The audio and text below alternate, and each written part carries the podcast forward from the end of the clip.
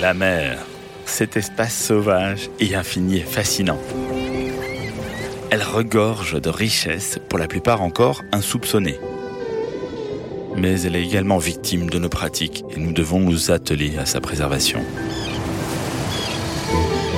Bonjour, je m'appelle Samir Oriagli, je suis fan de bouffe, entrepreneur dans la gastronomie et co-animateur du podcast Business of Bouffe, aux côtés du sémillant Philibert Chambre. Dans le podcast Un pavé dans la mer, proposé par la marque Olala, on va donc prendre le temps de découvrir l'espace marin. On mettra le cap sur les enjeux liés à sa protection et on verra ensemble comment notre consommation en tant qu'individu ou professionnel peut la préserver. On s'intéressera notamment aux innovations gourmandes proposées par Olala pour consommer des produits de la mer tout en préservant sa biodiversité. En effet, Olala est une véritable révolution gustative. Cette jeune marque, basée à Boulogne-sur-Mer, repense nos assiettes avec une vague de produits végétaux à faire rougir le ton. Avec cette alternative aux protéines animales, Olala réussit à réunir le plaisir à une mission noble, celle de préserver les ressources de la mer. Un pavé dans la mer, le podcast pour naviguer et devenir des consommateurs plus éclairés. Bonjour à toutes et à tous et bienvenue dans ce premier épisode d'un pavé dans la mer en partenariat avec Olala. Aujourd'hui, nous recevons la reine des mers, une néréide qui porte haut le flambeau de l'écologie marine. Cette sirène alerte sur les dangers guettant la mer. Elle est à la tête de la Fondation de la mer, créée en 2015 par des navigateurs, des ONG, des scientifiques, des entrepreneurs, des artistes et j'en passe. Présidente de cette organisation non lucrative, elle ne cesse de sensibiliser les âmes à la préservation des océans. Sabine Roux Bézieux, bonjour. Bonjour Samir. Comment ça va? Bah, Ravi d'être là avec vous. Bah, parfait. Alors Sabine, l'eau n'est pas nécessaire à la vie, elle est la vie. Cette phrase de Saint-Exupéry résume parfaitement l'essence de notre Terre. Sans océan couvrant les trois quarts de la surface du globe, pas de planète bleue et pas d'apparition des organismes vivants il y a plus de 4 milliards d'années. Cette eau est miraculeuse, c'est le berceau de la vie, et nous sommes en train de la tuer à petit feu de manière totalement paradoxale. Dans cet épisode, on découvrira que les mers nous nourrissent et nous abreuvent, ça on le savait, mais également qu'elles nous soignent, nous oxygènent et régulent les températures sur Terre. On verra également que tu es une réelle actrice du changement, tu souhaites réconcilier écologie et économie, et tu agis pour que les mers redeviennent un havre de paix. Tu nous parleras donc des liens entre climat, économie circulaire, biodiversité et mer. Et ensuite, car on aime la bouffe, tu nous diras quel est l'impact de notre consommation sur la vie des océans et quelles sont les actions que nous pouvons envisager pour assurer la durabilité des fonds marins. Bref, un programme dense, on a du pain sur la planche, on y va pour ce premier épisode d'un pavé dans la mer? Embarquons! Alors avant ça, Sabine, est-ce que tu pourrais te présenter avec tes propres mots, s'il te plaît?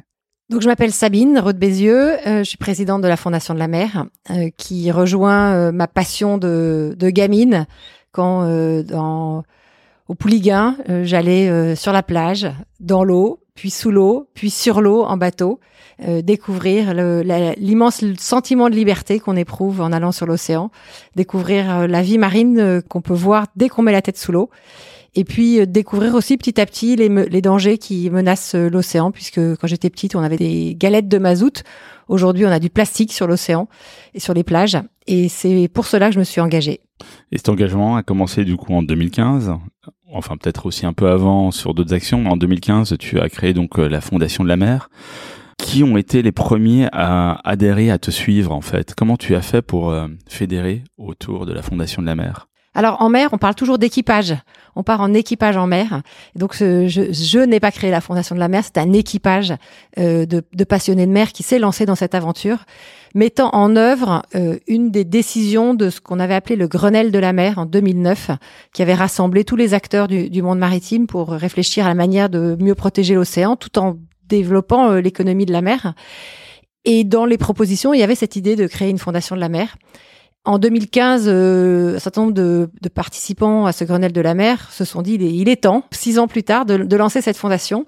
Et ils sont venus me chercher, euh, moi qui n'étais pas naturellement du, du, monde de la mer, avec l'idée que la mer n'est pas l'apanage des seuls marins. La, mmh. la, mer nous appartient à tous Euh, la mer, euh, c'est notre, c'est là d'où nous venons, c'est là d'où vient l'humanité. Il y a 3,8 milliards d'années, le, la, la, vie a émergé dans l'océan.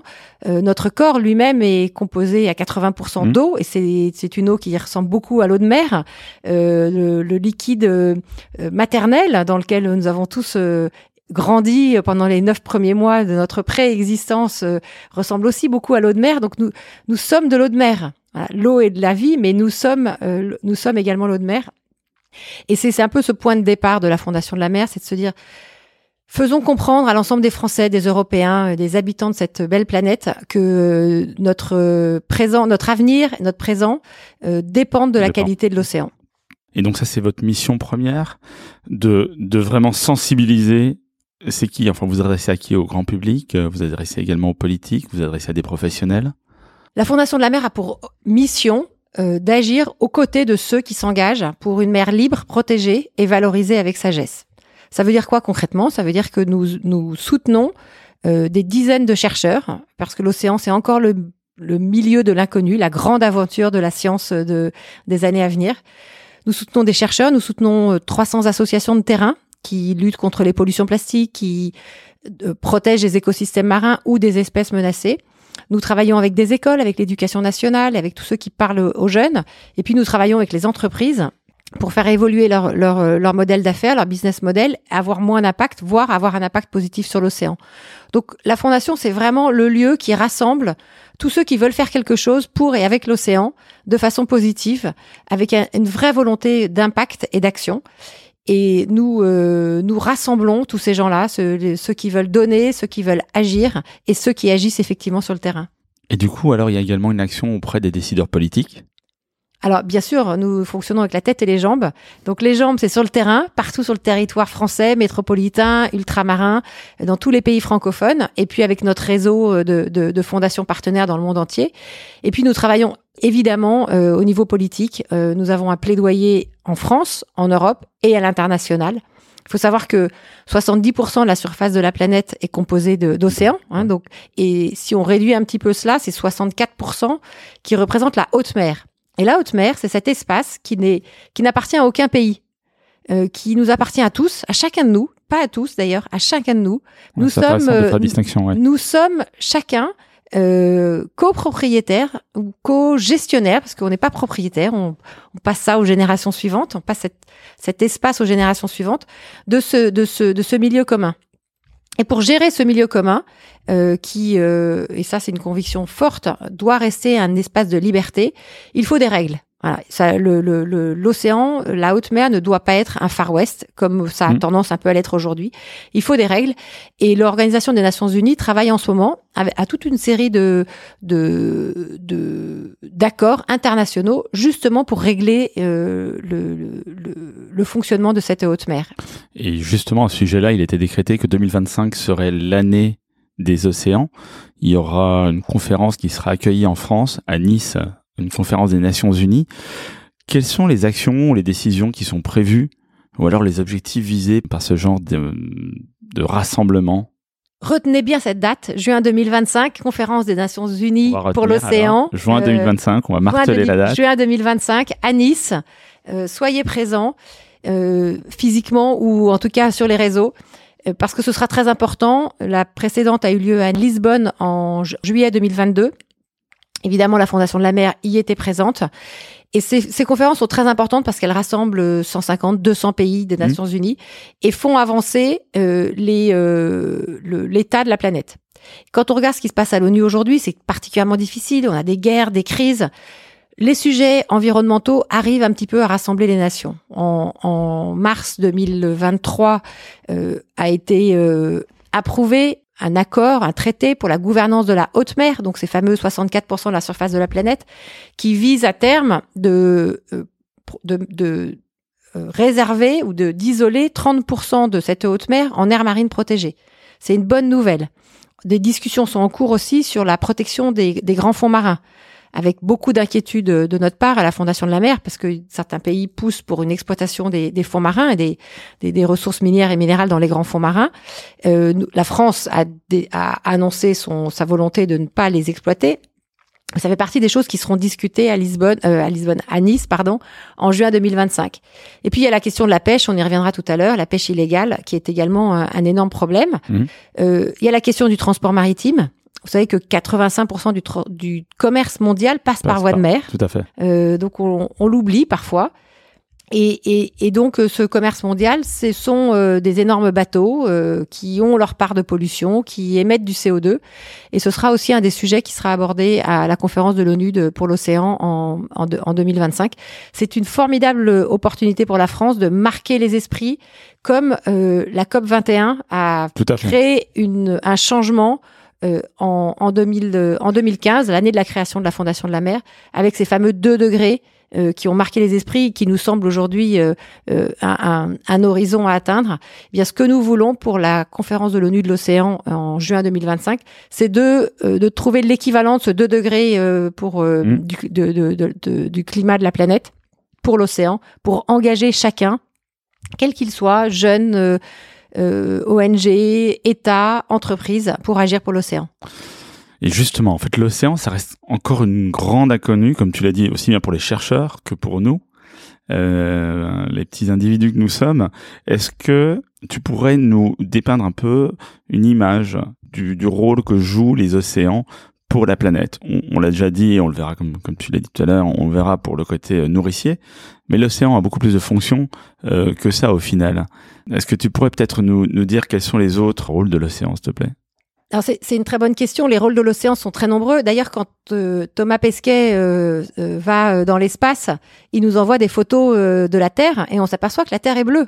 En fait, notre planète Terre, on devrait l'appeler planète mer. Ah, c'est puisque joli, nous ça, sommes hein. C'est couverts. Mais Ouais. oui, mais voilà. Et donc, comme nous vivons sur Terre, nous oublions finalement que nous vivons sur une, sur une planète bleue. Et cette planète bleue, c'est quand on. Alors moi, je suis jamais allée dans l'espace, j'en rêve, mais je suis jamais allée dans l'espace. Mais c'est le témoignage de tous les euh, tous les astronautes. En fait, ils voient un petit point bleu minuscule perdu dans le grand noir de l'univers. Oui. Et ce petit point bleu, c'est la vie. Et c'est la, c'est la seule vie qu'il y a dans cet univers. Alors, on a beau chercher une planète, euh, une autre planète bleue, une planète sur, la, sur laquelle il y a de la vie, où il y a eu peut-être eu de l'eau euh, il y a quelques milliards d'années. En fait, il n'y en a pas aujourd'hui. Mm. Donc, on a une toute petite planète à protéger. Et pourquoi la planète est vivable? Parce que on a cet océan. D'ailleurs, on l'appelle, on dit les océans. hein, ils ont tous des noms, mais en réalité, il y a qu'un seul Il n'y océan. a qu'un seul océan. Et Ouais, d'ailleurs, en fait, si euh, des François Gabard et autres peuvent faire le tour du monde à la voile, c'est bien parce qu'il Il y y en a a qu'un seul seul. océan. Voilà, ils prennent pas leur bateau pour traverser un continent. Ils font le tour de la, de la planète mer euh, sur un seul océan. Donc, cette planète qui est, euh, qui est la vie, la planète mer, elle, elle est la vie pourquoi? D'abord parce que l'océan, c'est le régulateur du climat. Quand on euh, pense climat, on pense émissions de CO2, mais on oublie que euh, on a deux poumons. On a un poumon vert, la fameuse fa- forêt amazonienne et toutes les forêts, Ouais. et on a un poumon bleu. Le poumon bleu, c'est l'océan qui émet la moitié de l'oxygène. La a- moitié de l'oxygène la vient moitié de des l'oxy- océans. Exactement. La moitié de l'oxygène vient des océans. Et il vient à travers le, le phytoplancton, c'est des minuscules euh, organismes végétaux, qui, qui ont le. Alors, il y a le phytoplancton, c'est deux, végétal, ouais. et zooplancton euh, animal. Euh, que le même mécanisme qu'ont les, les, les, les forêts ou les, la verdure hein, sur, euh, sur Terre, c'est la photosynthèse. Et donc, l'océan émet de l'oxygène.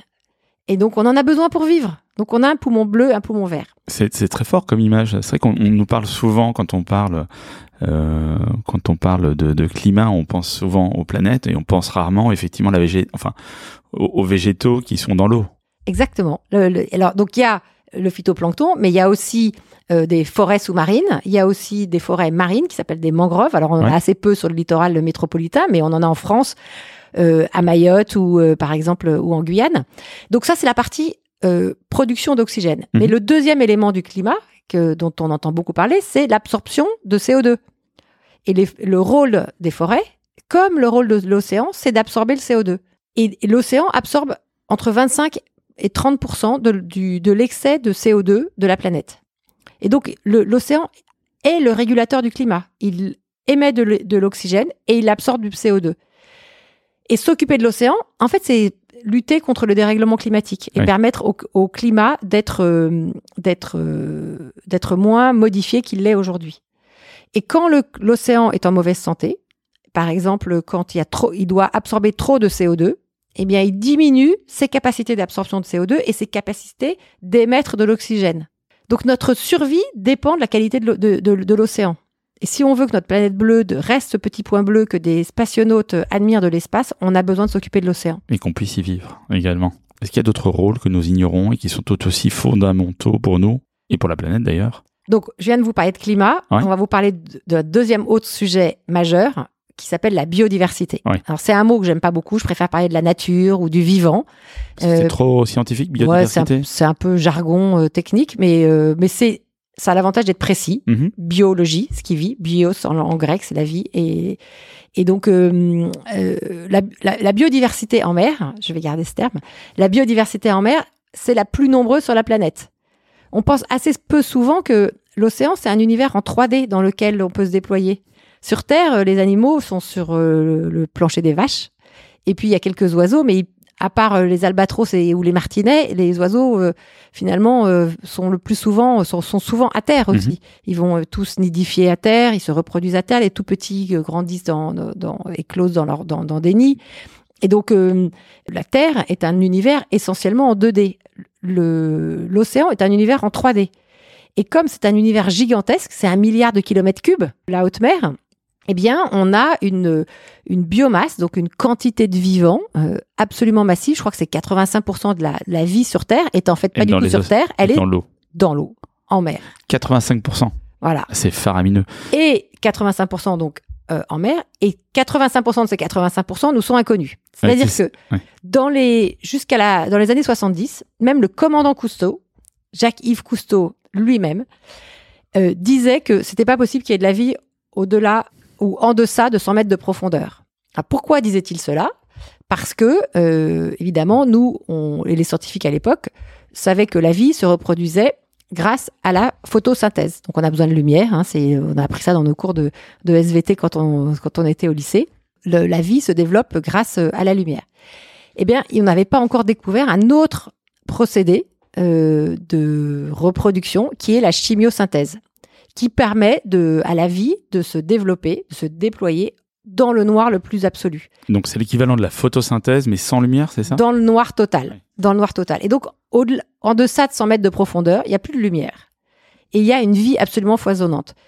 Qu'on a commencé à, découvrir il y a 50 ans. Donc, hier, enfin, euh, ou avant-hier pour certains, les plus jeunes des auditeurs mais c'est extrêmement récent. C'est extrêmement récent. Et, et donc, euh, chaque fois qu'il y a une expédition scientifique qui part et qui s'intéresse aux profondeurs, donc 100 mètres, c'est pas très très profond non plus, et on revient avec des espèces nouvelles.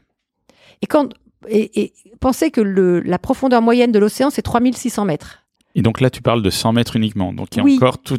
Il y a voilà de 100 à 3600 mètres de profondeur, on a énormément d'espèces à découvrir. Alors on va pas découvrir euh, des nouvelles euh, des, nouvelles baleines ou des nouveaux euh, espèces de calamars colossales. On va découvrir des, des petites espèces, mais il y en a énormément et certaines sont peut-être les médicaments de demain parce que ces espèces ont des capacités de de, de résilience dans des conditions physico-chimiques extrêmement difficiles euh, de pression, pas de lumière. Euh, il y a des espèces qui vivent près de des sortes de volcans sous-marins qui s'appellent des cheminées hydrothermales, mhm. où, vous avez euh, à, à 2000 mètres de profondeur des, des, gaz sulfureux qui sortent de, des entrailles de la Terre avec beaucoup de sulfure, donc beaucoup de produits toxiques à 300 ou 400 degrés, à côté d'une mer qui est à de 2 degrés de, température et puis une pression qui est de 200 fois ce qu'on a euh, sur, euh, sur, au niveau de la Terre. Et bien là, il y a des espèces qui vivent. Il y a des organismes qui arrivent à vivre et donc c'est intéressant d'aller voir justement comment est-ce qu'ils font pour vivre et peut-être, euh, comme, comme, tu l'as dit, pour en retirer des, des, des, bienfaits pour l'homme finalement. Exactement. L'élixir de jouvence dont on rêve tous, peut-être qu'il est dans les fonds marins où il y a des espèces qui vivent plus de 100 ans sans aucune difficulté. Donc, euh, donc il faut protéger, il faut découvrir d'abord, il faut connaître. Et ça, nous, la Fondation de la Mer, c'est le cœur de notre euh, approche. C'est la science d'abord. Il faut que tout passe par la science euh, pour comprendre ce qui se passe dans l'océan. Et puis pour s'assurer que tout ce qu'on va y faire n'aura pas d'impact irréversible sur la santé de l'océan. Donc découvrir ce qui se passe et comprendre cette biodiversité que, qui, qui nous est inconnue. Et justement, en fait, quand l'homme découvre, l'homme parfois enfin va protéger et l'homme peut aussi saccager donc il y a toujours un côté euh, on pourrait se dire, tiens, il y a une nouvelle manne là-bas et on irait alors du coup euh, euh, débroussailler des, des champs de, de forêts sous-marines alors qu'elles ont besoin d'être protégées. Est-ce qu'il n'y a pas ce danger-là également si on découvre trop de vouloir, enfin, il y aura une sorte d'appât du gain finalement?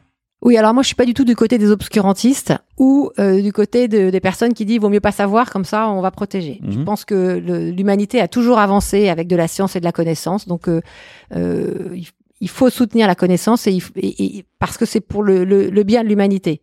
Euh, c'est pas en disant on va pas aller regarder ce qui se passe au fond que on va mieux protéger. Au contraire, on va laisser la porte ouverte à des, euh, notamment des nations qui n'ont pas forcément les mêmes scrupules que nous on peut avoir en France ou en Europe et qui vont aller faire ce que nous on fait pas. Donc, je pense que c'est très important, euh, s'agissant des, euh, des, de l'océan, de développer la connaissance et de développer en même temps une éthique de la connaissance, de se dire bah, finalement ces connaissances elles doivent être au service de tous.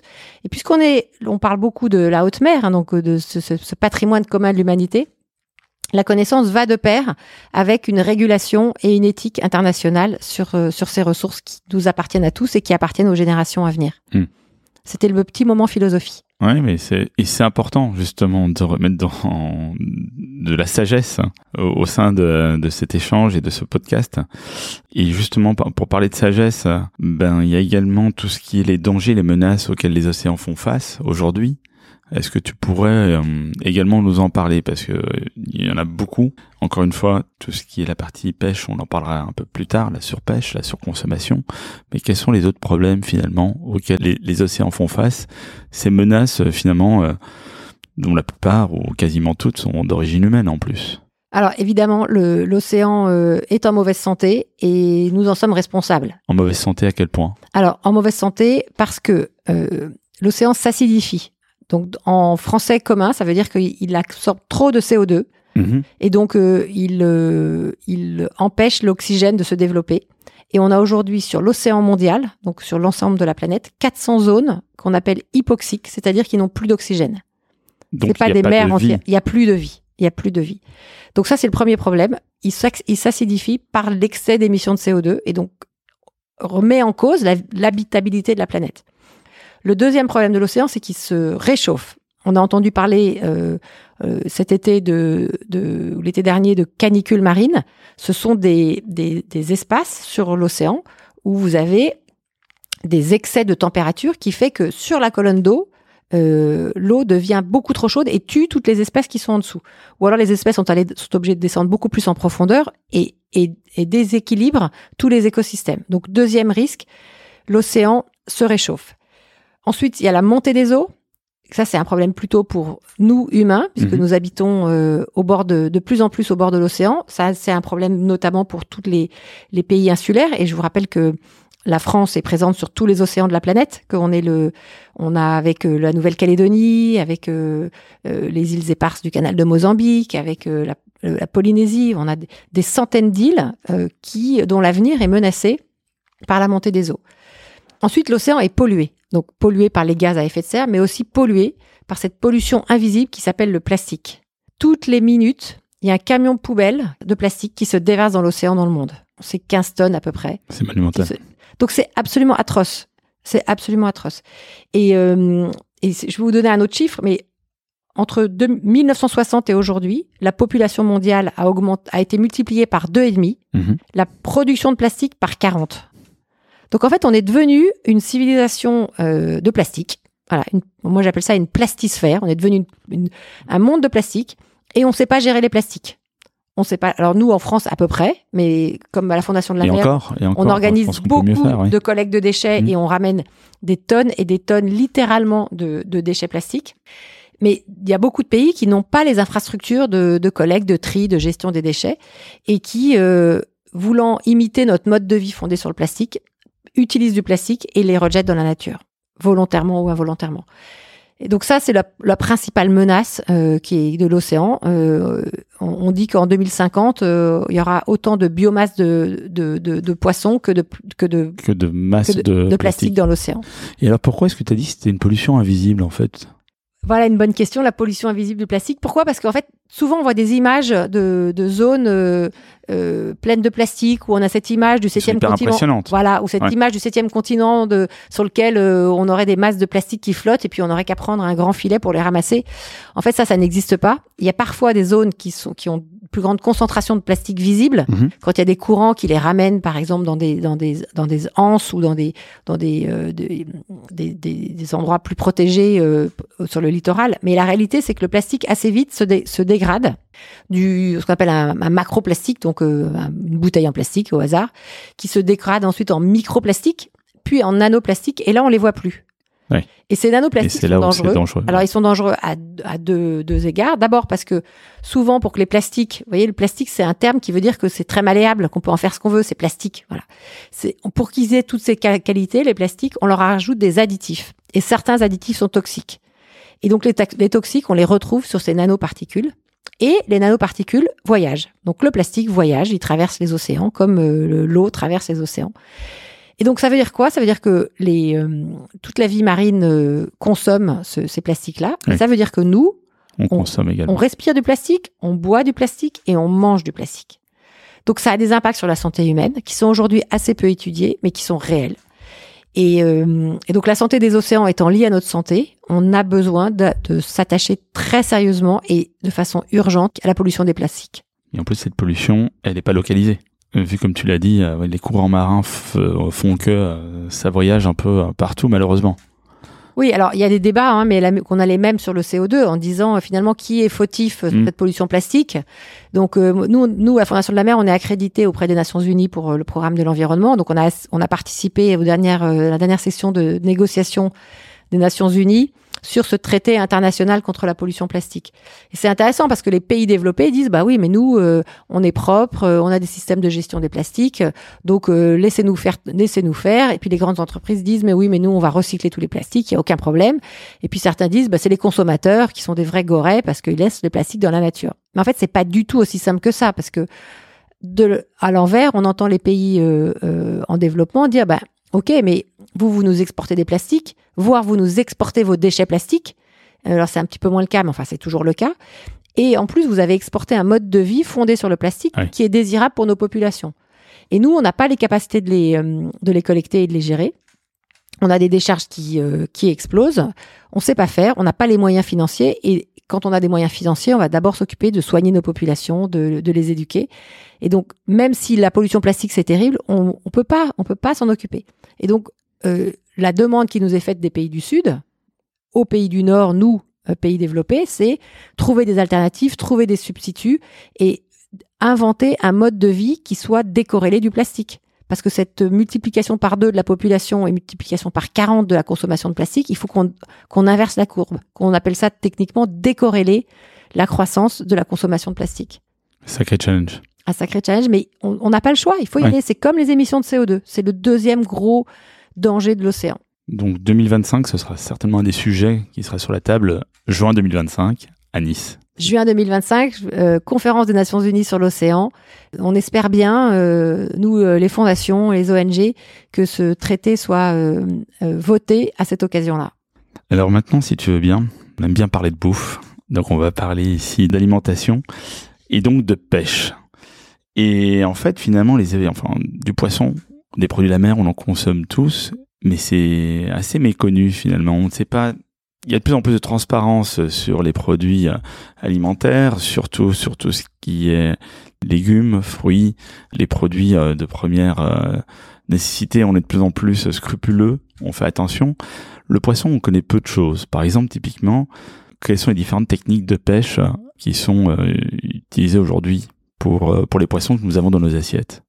Alors, la pêche, c'est un sujet euh, ancestral. Euh, L'humanité pêche euh, depuis qu'il y a l'humanité. On vivait euh, de la pêche, de la chasse et de la cueillette. Oui, Et ce qui est incroyable, on rajoute, on peut rajouter pêcheur, c'est qu'on le dit pas souvent. mais oui. Et quand vous allez voir les, euh, les, les mosaïques là euh, à Rome ou en Sicile, les mosaïques anciennes qui, qui datent de- de- de- de- du premier ou du deuxième siècle après Jésus-Christ, eh ben on voit des pêcheurs avec leurs euh, leurs instruments de pêche. Et les instruments de pêche de l'époque, c'est les mêmes qu'aujourd'hui. On a euh, une sorte d'hameçon ou de, ou de lance et on a les filets. On retrouve les mêmes. Donc là, de ce côté-là, il n'y a pas eu Alors, trop de changements, mais en revanche, il y a eu de l'évolution. Exactement. Il y a eu une évolution incroyable. parce que- L'évolution, c'est peut-être pas le bon terme, mais il y a eu euh, des modifications alors quand même. Ouais. Donc le génie humain euh, parfois se déploie de façon étonnante et donc les les euh, les, les, les les hameçons sont devenus de plus en plus efficaces. On appelle ça la palangre. Donc c'est des, kilomètres de fils sur lesquels sont accrochés des petits euh, des hameçons ou alors les filets euh, sont devenus des filets gigantesques euh, sur des centaines de mètres et qui certains alors on a aussi des dispositifs de concentration de poissons qui font que les poissons sont euh, cen- centralisés à un endroit les fiches- voilà ouais. et sont, sont- que les, les- les filets euh, rassemblent euh, ramassent encore plus de poissons. Il y a des chaluts qui vont au fond de l'océan et qui Gratter sols. récupérer ce qu'il y a. Il y a des casiers, ça existait aussi déjà euh, euh, à l'époque d'Astérix, hein, des casiers. Donc ils sont aujourd'hui plus euh, plus sophistiqués. Donc ces, ces engins de pêche, j'allais dire, ils sont aussi anciens que l'humanité. Leur, leur- le problème aujourd'hui, c'est qu'ils sont euh, sur-efficaces, sur-utilisés et mal utilisés. Alors ça c'est pas, enfin ça c'est pour une partie de la pêche. C'est pour une partie de la pêche. Parce qu'on on va voir qu'il y a différents, enfin tu vas nous expliquer aussi qu'il y a différentes, enfin il y a la pêche industrielle et c'est ce dont tu parles, enfin ce qu'on peut appeler la pêche industrielle finalement?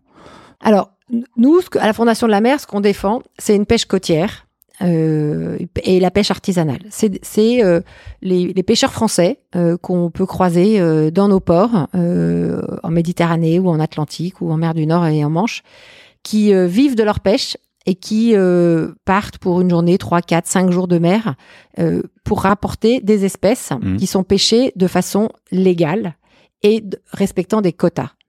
On a des pêcheurs en France qui sont respectueux euh, de ce qu'on appelle la ressource. Donc, euh, les ressources, euh, alors je vais utiliser des termes techniques, mais vos auditeurs vont comprendre, les ressources halieutiques. Donc, c'est le- les ressources en, en poisson par espèce euh, qui sont disponibles.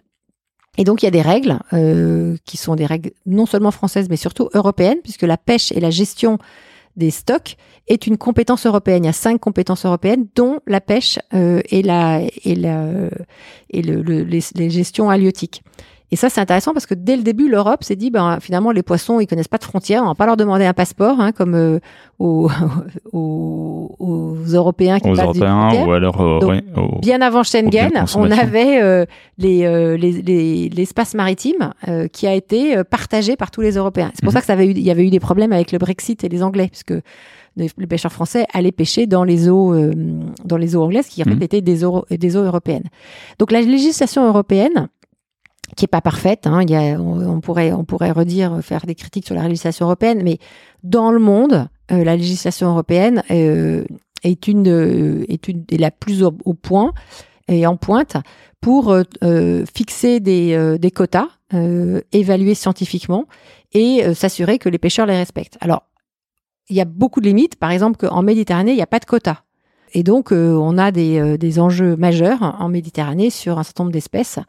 Et, et il faut que les pêcheurs, avec les ONG et les collectivités territoriales, se mettent d'accord. Et ça arrive. On a des très bons exemples pour gérer des espaces, euh, des espaces en mer et, et faire en sorte de, de protéger les espaces pour que les- le poisson revienne.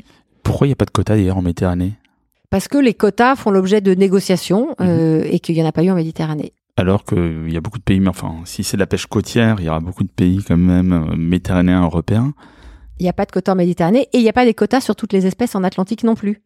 Euh, y a- Ah, voilà. d'accord. Euh, c'est un, c'est ça, c'est, pour ça que je vous dis, il y a des choses qui sont bien en Europe et puis des, des sujets qui ont encore beaucoup besoin euh, d'évoluer. Exactement. Comme toujours. Donc, pour résumer, euh, ce que nous, à la Fondation de la mer, on recommande, c'est une pêche côtière. On recommande aux gens d'acheter des poissons entiers. hein. il faut savoir que euh, quand euh, les Français achètent des poissons, ils achètent que 13% de poissons entiers. Ils achètent surtout des filets. Donc, acheter des poissons entiers, des petits poissons. Euh, Pourquoi, pourquoi vous recommandez d'acheter des poissons entiers? Quelles sont les raisons?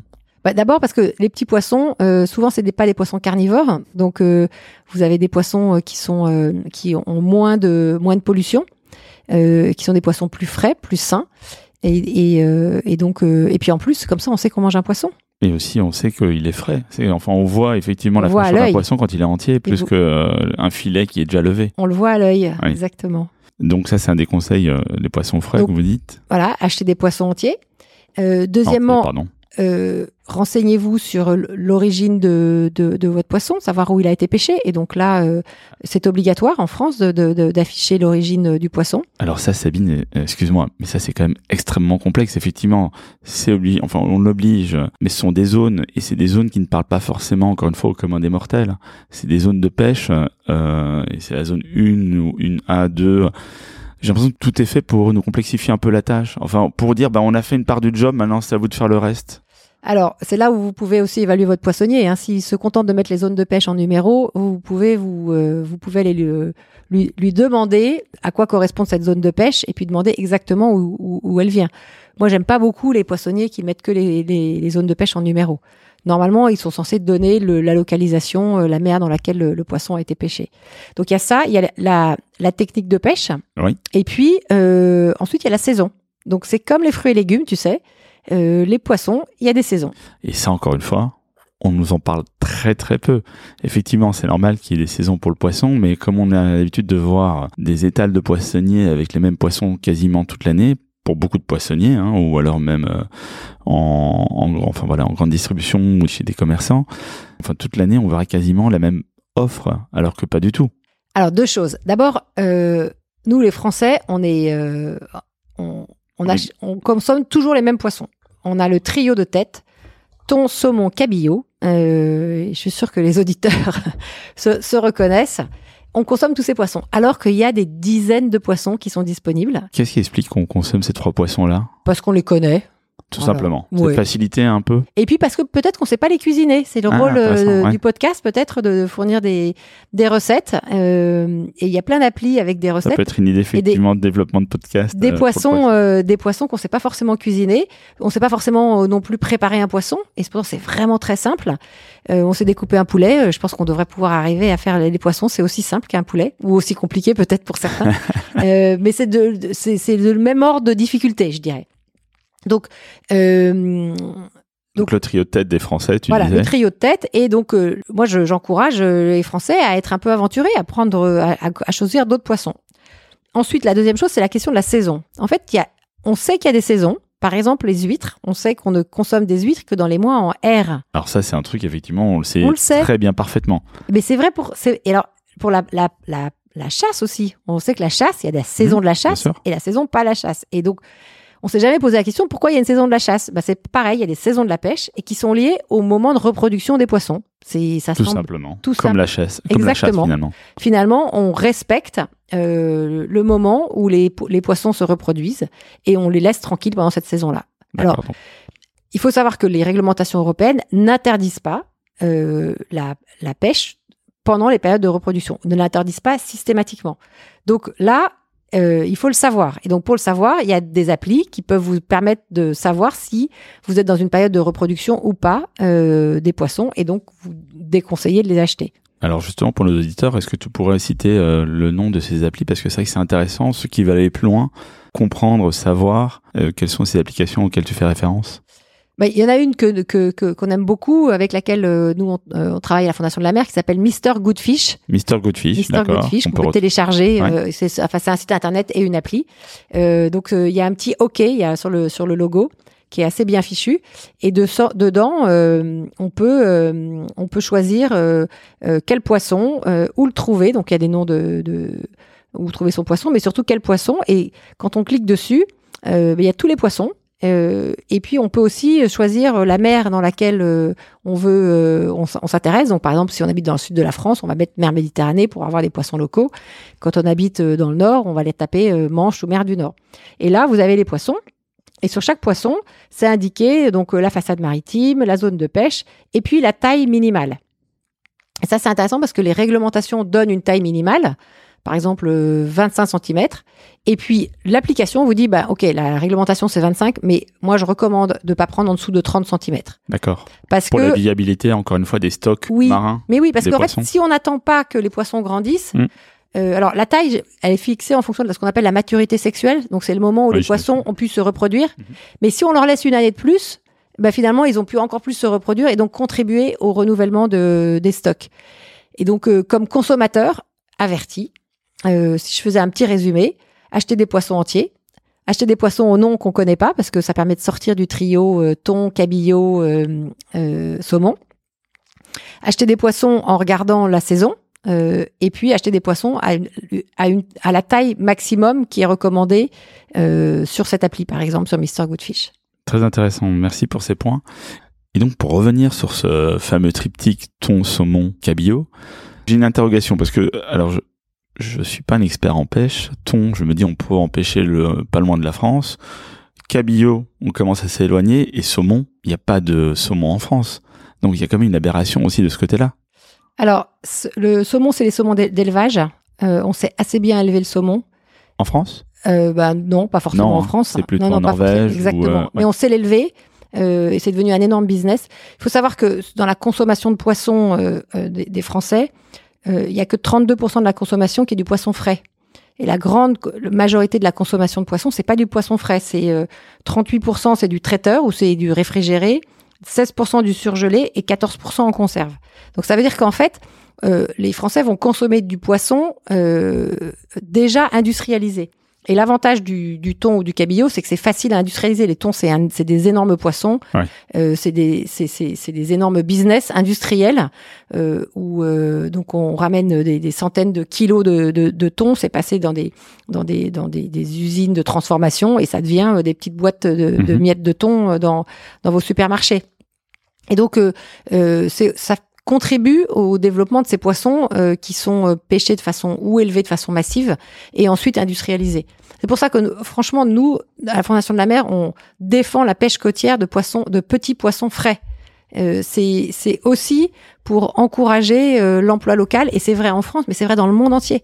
Si on défend la pêche locale et de consommer les poissons qui sont qui grandissent localement, en fait on crée de l'emploi, on encourage les écosystèmes marins locaux à se, développer et on lutte contre une industrialisation de la pêche qui euh, fait du mal aux océans.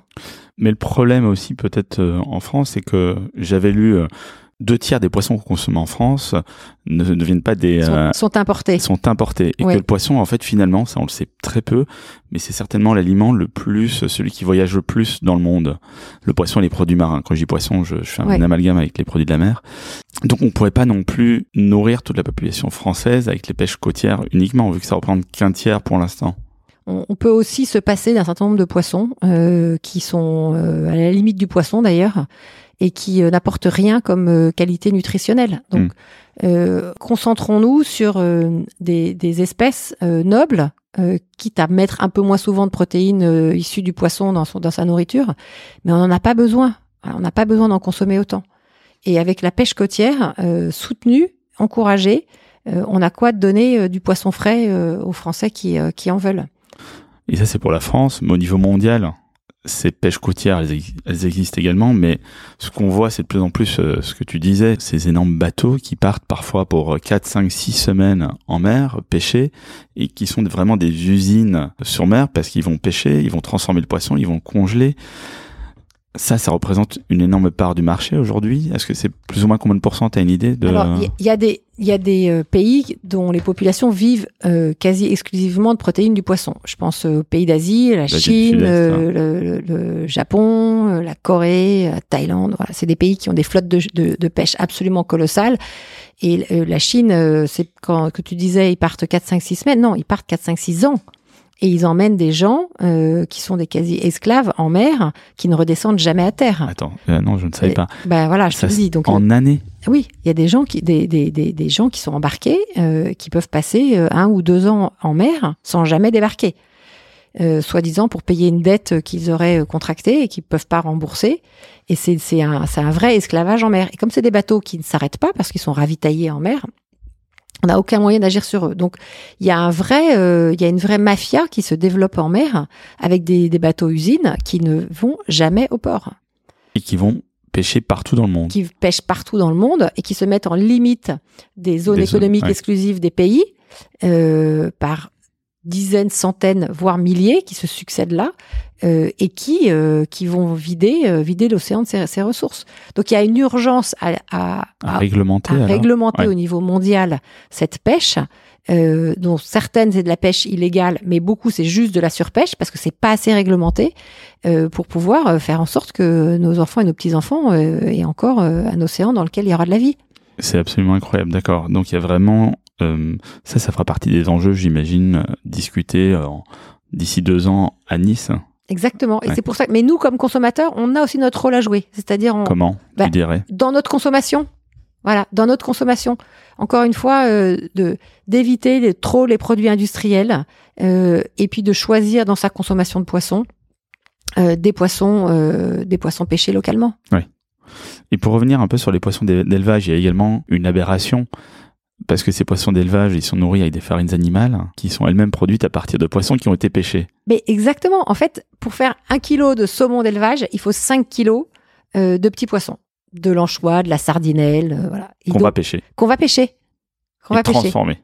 Exactement. Et Waouh. Et ces petits poissons, souvent, ils sont consommés par les populations locales. Par En exemple, plus. Sénégal, euh, Mauritanie, euh, c'est des populations qui consomment les petits poissons, qui sont en fait pêchés par les énormes bateaux euh, euh, chinois pour faire de la farine de poisson et nourrir des, des poissons d'élevage À des milliers de kilomètres de là. à des milliers de kilomètres de là. Oui, donc effectivement, on voit encore euh, toute la folie de, de la, enfin, la- le mauvais côté de la mondialisation finalement. Toute la folie de la mondialisation, on, on la constate dans, enfin, on la constate quand on s'intéresse parce que c'est quelque chose effectivement qu'on connaît très peu. Et justement, tu parlais également tout à l'heure des quotas, des licences. Est-ce que tu peux nous en dire un peu plus? Parce que ça reste aussi quelque chose d'assez euh, obscur et comment est-ce que ça évolue, comment est-ce que c'est calculé? Nous, en France, dans nos eaux françaises, on ne donne pas de licence de pêche à des bateaux, euh, à, des, à des, des bateaux qui ne sont pas euh, des bateaux Pavillon français. Exactement. Donc il y a que donc, des Par exemple, en Polynésie, on a 5 millions de kilomètres carrés euh, en Polynésie. Et ben, la Polynésie a décidé de ne laisser pêcher dans les eaux de Polynésie que des bateaux de pêcheurs polynésiens. Et donc, on protège énormément euh, nos eaux. C'est pas le cas d'autres euh, d'autres euh, îles du Pacifique ou d'autres pays du Pacifique qui vendent des licences de pêche. Ouais, c'est ça, qui sont des licences qui sont vendues Exactement. de pays à pays. Exactement. Donc nous, c'est notre politique en France. On, on a une vraie, un vrai souci de protéger nos eaux, euh, les, les- les eaux françaises. Un autre exemple, c'est les, les îles éparses du canal de Mozambique. Bassas de India, euh, par exemple, ou Europa. Je pense que personne ne les connaît, mais c'est des petites îles euh, entre Madagascar et, euh, et le continent africain, Et qui font qui sont des îles françaises, Ouais. qui sont extrêmement protégées, euh, qui sont des réserves de biodiversité incroyables, et qui permettent au fond euh, de permettre euh, aux Malgaches de continuer à avoir du poisson au large de chez eux, parce que les poissons euh, peuvent se reproduire, grandir dans les eaux françaises. Euh, et comme après, évidemment, ils se promènent et ils vont dans l'ensemble du, du, du canal de Mozambique, ils passent dans les eaux euh, malgaches. Et là, euh, le, Madagascar a vendu euh, énormément de licences de pêche, notamment à des bateaux chinois, qui vont racler tout ce qu'ils trouvent. Et donc, euh, d'une certaine manière, nous, en interdisant la, pêche, en ne vendant pas de licence de pêche, on protège les, eaux, nos voisins, en fait, les pays riverains. Alors la seule exception, c'est Clipperton, qui est une petite île française au, au large du Mexique, sur lequel on a un contrat euh, euh, qui avait été fait en 2007, dans lequel on, on, on accorde des licences de pêche euh, des, au Mexique, à des bateaux mexicains, qui a été renouvelé en 2017. Euh, la Fondation de la mer a cherché désespérément à avoir accès euh, au, au contrat de 2017. On avait eu celui de 2007, on nous a pas donné euh, celui de 2017. Donc il y a des licences de pêche qui ont été accordées par la France à des Mexicains, peut-être d'autres, on, on l'ignore, mais c'est la seule, ex- seule exception. Et l'idée, c'est de faire un peu pression pour que ce soit pas renouvelé en 2027. Parce que Si je comprends bien, c'est tous les 10 ans que ce soit pas renouvelé euh, pour la suite. Bah, nous, on cherche surtout à savoir, à comprendre. On est contribuable français, on voudrait juste savoir comment euh, les, euh, le patrimoine des Français est, est, val- est valorisé. Encore une fois, cette quête de la transparence. Autre question côté consommation. Les écolabels, les labels associés à la pêche. Euh, certains sont critiqués, ils sont pourtant là. Encore une fois, on a l'impression, nous, en tant que consommateurs peu éclairés, euh, quand il y a un label, que c'est euh, un gage de confiance. Et on voit que dans la presse, il y a souvent, euh, bah, il y a souvent des critiques qui sont émises euh, par rapport à ces labels. Vous savez, rien n'est jamais parfait sur cette terre, et donc euh, évidemment, on peut critiquer les labels.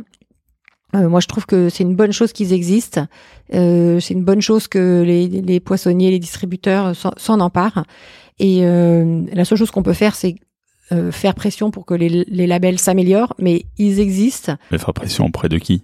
Des, des, régulateurs du label, tout simplement. Euh, et c'est ce que font les ONG qui critiquent les labels d'une certaine manière. Elles cherchent à, à, les, à, les, rendre meilleurs. Euh, mais en, en, en, France et en Europe, on a déjà la chance d'avoir ces labels. Euh, allez vous promener, euh, même aux États-Unis, il n'y a pas de label dans les poissons que vous consommez. D'ailleurs, il y a quasiment pas de poissonniers non plus. Ou s'il y a des poissonniers, on n'a pas les moyens de s'acheter du poisson chez le poissonnier. Euh, donc, donc, il faut, je pense qu'il faut davantage soutenir. il faut soutenir ces labels.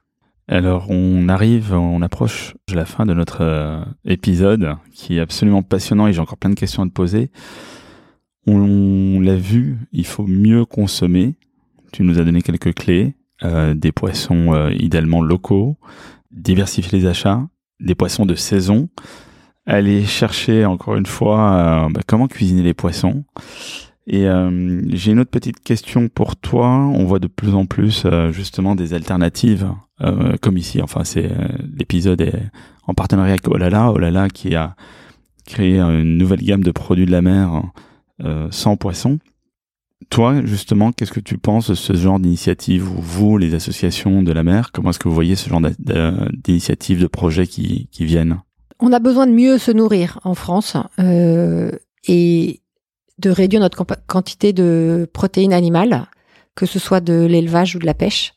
Et donc euh, toutes les solutions qui permettent euh, aux Français et aux Françaises de continuer à valoriser euh, le, goût, parce que c'est ça qu'on aime dans la cuisine française, c'est un goût diversifié, sans aller prélever des ressources excessives dans, dans les milieux naturels, pour nous, c'est formidable. Merci Sabine pour cette conclusion. D'ailleurs, on verra dans l'épisode numéro 2 d'un pavé dans la mer avec Olala et son fondateur Simon Ferniaud comment et pourquoi il a créé cette alternative végétale qui est à la fois vertueuse et prometteuse. Sabine, avant de se quitter, est-ce que tu as encore un dernier mot à rajouter? Oui, je, voulais euh, dire que pour s'engager en faveur de l'océan, il y a beaucoup de choses qu'on peut faire dans sa consommation, mais aussi on peut devenir membre de la Fondation de la mer, euh, tout simplement en s'inscrivant sur le site. Donc n'hésitez pas, euh, fondationdelamer.org. Plus on est de membres, plus on est nombreux à être soutenus, plus notre voix sera entendue auprès des pouvoirs publics. Sabine, je te remercie infiniment de nous avoir guidés et éclairés pendant tout cet épisode.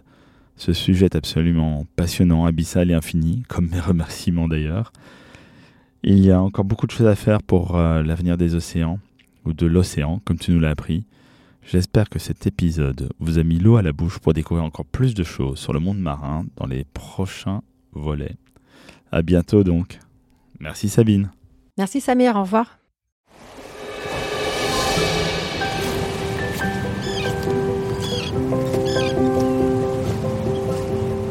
Cet épisode d'un pavé dans la mer a été produit en partenariat avec la marque Olala. N'hésitez pas à faire un tour sur leur site internet olalafoods.fr, o ou sur leurs réseaux sociaux. Et si vous êtes professionnel du business de la bouffe, demandez-leur une dégustation, ça vaut le détour. Un grand merci et à très bientôt.